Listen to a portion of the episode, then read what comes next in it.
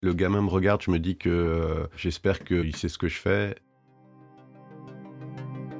Être là, avec ses propres yeux, D'être dans la vibration du moment. Le premier à pouvoir témoigner du drame, c'est un moment de grande émotion. les outils encerclaient cette zone. C'est plus possible de vivre en Libye, faut qu'on parte. Et soudain, le bébé était là. Ces personnes-là avaient vraiment besoin de raconter.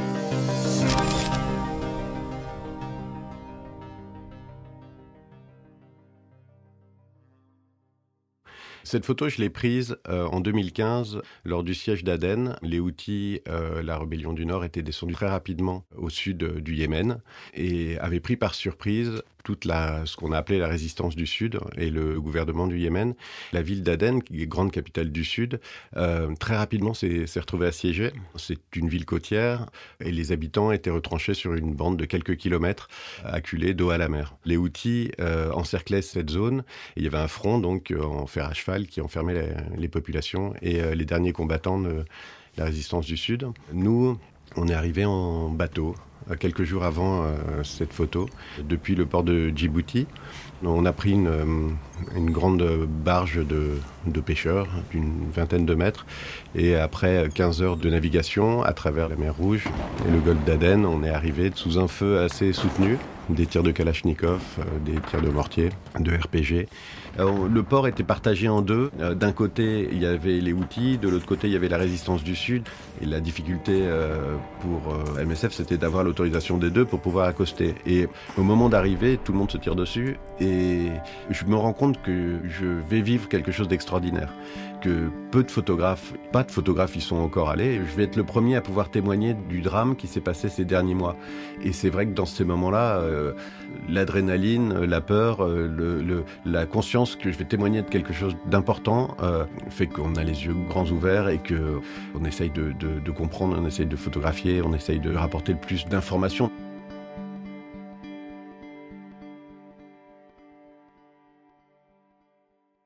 Quand on, a, on est sur place et qu'on a un rôle de journaliste, on est beaucoup plus, on est très libre. On est très libre, prendre des risques souvent à considérer. Le rôle que je pouvais euh, m'être donné là, c'était vraiment d'être euh, avec euh, les équipes de Médecins sans frontières. J'avais réussi à avoir assez de liberté, enfin relativement pas mal de liberté par rapport à la dangerosité de la zone. Les seules contraintes que j'avais, c'était de respecter des règles qui ne mettaient pas en danger les équipes locales. En tant que photographe, quand on arrive, on fout un peu le bordel. Il y a tout, euh, les gens qui travaillent pour, euh, pour MSF ou pour euh, les ONG qui sont des locaux et qui, eux, vont subir les conséquences du passage d'un journaliste ou d'un photographe ou d'une équipe de communication. Parce que euh, j'ai déjà une statue de photographe, je suis grand, je suis blanc, j'ai un passeport, je vais pouvoir partir. Dans ces cas-là, j'ai pas du tout envie de jouer de cette supériorité de par le fait que je suis français et que j'ai le droit de partir. Voilà, de bouleverser les scènes de cette manière-là. Donc j'avais vraiment à cœur de respecter ces règles-là, euh, règles que j'avais pas mal discuté avant euh, avec les équipes, savoir combien de temps je pouvais rester sur un checkpoint, est-ce que je pouvais descendre, pas descendre. Euh, rester longtemps sur une ligne de front, c'est aussi euh, attiser l'esprit guerrier des uns et des autres qui peuvent vouloir euh, euh, tirer pour montrer qu'ils sont forts. On peut réanimer une, une ligne de front juste par notre présence, et ça c'est vraiment quelque chose que je, je voulais pas.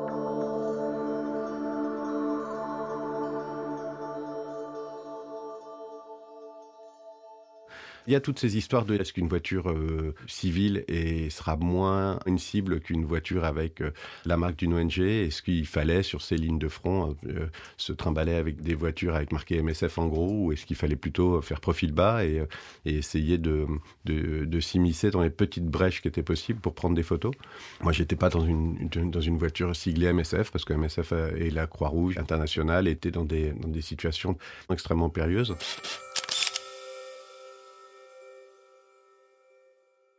Cette photo a été prise sur la ligne de front de euh, l'aéroport. C'est une ligne de front très active parce que l'aéroport était vraiment une zone euh, qu'il fallait réussir à, tenir, en tout cas, ou à prendre pour les deux parties.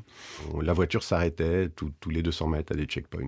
De checkpoint en checkpoint, euh, il y avait des ministres de la résistance du Sud, il y avait des fronts euh, djihadistes, des militaires soutenus par ce qui deviendra la, coalition internationale soutenue par l'Arabie Saoudite. Donc, il fallait à chaque fois essayer de comprendre qui était sur le checkpoint et de montrer que j'étais photographe, ne pas le cacher mais pas prendre des photos tous azimuts, bien sûr, et, essayer d'avoir des accords verbaux. Et une fois que ces accords étaient compris, ou en tout cas donnés, prendre des photos et aller assez rapidement. Et entre ces différents checkpoints, il y avait des gamins en vélo qui, portaient des messages parce que les, communications étaient brouillées, les talkies étaient interceptés. Vraiment, on entendait presque les, outils en face. Et, euh, et, donc, de la vitre de la voiture, j'ai vu ce jeune homme, presque cet enfant, qui, est, je pense, était un de ses messagers, euh, ou en tout cas était quelqu'un qui apportait de la nourriture. Et j'ai fait une photo.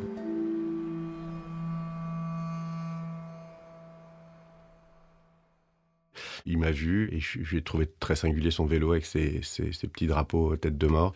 Ce qui, moi, a pu me marquer, euh, mais que j'ai pas vu sur le moment, euh, parce que c'est vrai que ça va assez vite, qu'on euh, est plus focalisé sur les armes que, ou sur les gens que sur certains détails. Et j'avais pas vu que le vélo du jeune homme était autant customisé.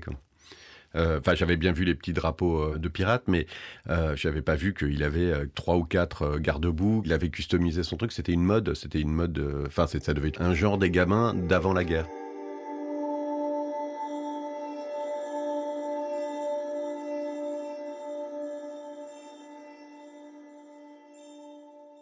La personne avec qui il est a une, arme. Sur la photo, l'arme n'est pas très très visible. On voit juste le manche euh, d'une Kalachnikov. Finalement, euh, l'ambiance est campée, l'ambiance de la destruction derrière. Et ce jeune homme qui est, euh, qui est beau, mais qui est aussi très amaigri et qui est finalement tendu vers son rôle. Le gamin me regarde, je me dis que... j'espère qu'il euh, sait ce que je fais. Je me cache pas quand je prends la photo du tout, parce que euh, d'un point de vue déontologique, il n'est pas question de se cacher. mais évidemment, je n'avais pas demandé l'autorisation avant. Je lui ai pas fait signer un papier et l'idée, c'est vraiment qu'ils comprennent ce que je fais, qu'ils comprennent pourquoi je le prends en photo. Il sait que le, thème de l'image, c'est la guerre, que lui n'est que le, vecteur de cette idée. J'en prends une de photo pour pas l'agresser plus que ça. Lever un appareil photo, c'est déjà quelque chose de très agressif. Et ensuite, je l'ai regardé et j'ai pas repris une deuxième photo et j'étais content parce que la photo était réussie. Mais il y a énormément de photos que j'ai pas prises parce que j'ai pas envie de déclencher des rafales d'appareils photo. J'ai pas envie de que les gens se mettent à changer leur attitude à cause de l'image.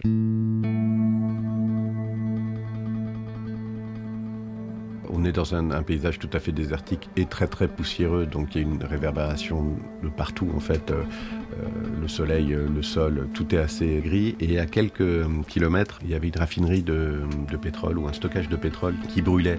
Donc tout le dessus de la ville était recouvert d'un nuage noir, gris et ce qui, donne, ce qui donnait ce côté très diffus à la lumière. Autour de l'aéroport, euh, il y avait eu beaucoup de combats, donc beaucoup de destruction, beaucoup de poussière, le passage de la voiture qui soulève de la poussière, et cette chape de fumée qui recouvre la ville. Sur la photo, on ne voit pas vraiment le côté très noir de la fumée parce qu'elle euh, est dans mon dos, mais euh, il y a quand même une, une, fumée enveloppante, englobante, qui, qui diffuse la lumière. Donc ce qui fait une lumière assez neutre en fait.